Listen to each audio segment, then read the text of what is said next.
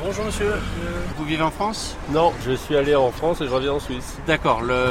c'est pas commun, hein Ça peut arriver, mais pas à cette heure-là, non 7h30, l'heure de pointe à la douane de Saint-Julien. Des milliers de frontaliers passent ici chaque jour pour aller travailler à Genève. Ce matin, le maire de la ville, Antoine Vieillard, traque les fraudeurs potentiels. Pour cela, une seule solution, arrêter les voitures avec des plaques suisses. Bonjour monsieur, vous avez un véhicule immatriculé en Suisse et vous passez la douane le matin Non, non, j'ai simplement, ma voiture est en panne, je prêtais la voiture de mon frère. Vous avez un véhicule immatriculé en Suisse, vous passez la douane le matin Non, c'est juste euh, parce que je allais chercher une commande. Vous avez un véhicule immatriculé en Suisse Oui, j'ai le droit de dormir chez mon copain. Vous avez tout à fait Ah, le droit. D'accord. Si c'est juste occasionnel, il n'y a pas de souci. Si c'est régulier, en fait, les douanes pourraient être conduites à requalifier votre situation, à constater que de fait vous vivez en France. Donc c'est un petit dépliant qui explique les modalités pour vous déclarer et puis les risques si vous ne le faites, pas. D'accord. merci. journée, madame. Bonne journée.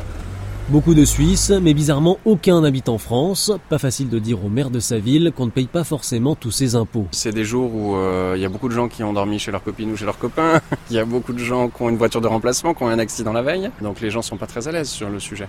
C'est tant mieux parce qu'on n'a pas à être à l'aise quand on ne respecte pas les lois du pays dans lequel on vit. Personne ne sait vraiment combien il existe de ces faux résidents. Les communes concernées les estiment à 20 000 personnes, 20 000 contribuables potentiels qui ne payent pas les impôts locaux comme la taxe d'habitation et dont l'impôt sur le revenu revient uniquement à la Suisse, à la différence des autres frontaliers. Manque à gagner environ 40 millions d'euros pour l'ensemble de ces communes.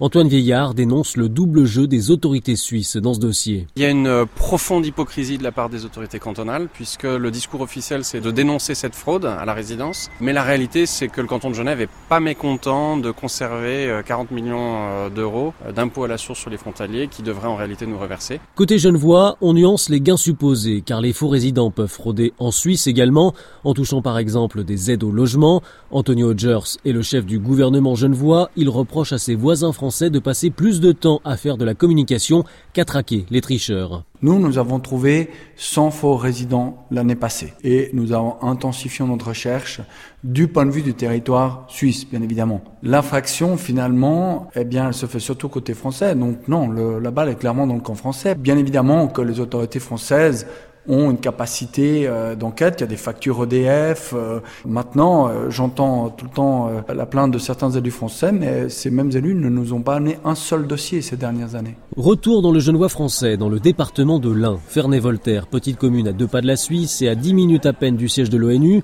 Ferney a relevé la taxe sur les résidences secondaires pour inciter les personnes à se régulariser, mais le maire Daniel Raffose regrette que la loi française ne lui permette pas d'aller plus loin. Et des résidences secondaires, il y en a à Saint-Julien comme à Ferney-Voltaire. Et on n'est pas là non plus pour euh, les chasser. Mais Ferney-Voltaire, c'est pas une cité balnéaire. D'avoir sur une population de 10 000 habitants, euh, 1000 résidences secondaires, on peut s'interroger. Si on avait un système de déclaration, on n'aurait pas ça. Ce serait plus facile pour des collectivités comme les nôtres de pouvoir contrôler le nombre d'habitants, le nombre de résidents. On peut être à 1 ou à 15 dans un appartement et je n'ai pas les moyens de le contrôler. Au-delà de la bataille des chiffres, l'enjeu est important pour les communes du Genevois français en pleine explosion démographique. Si loger est devenu extrêmement compliqué, à Saint-Julien, la campagne de sensibilisation semble en tout cas marcher. Le nombre de résidents suisses qui se sont enregistrés dans la ville a doublé en 5 ans.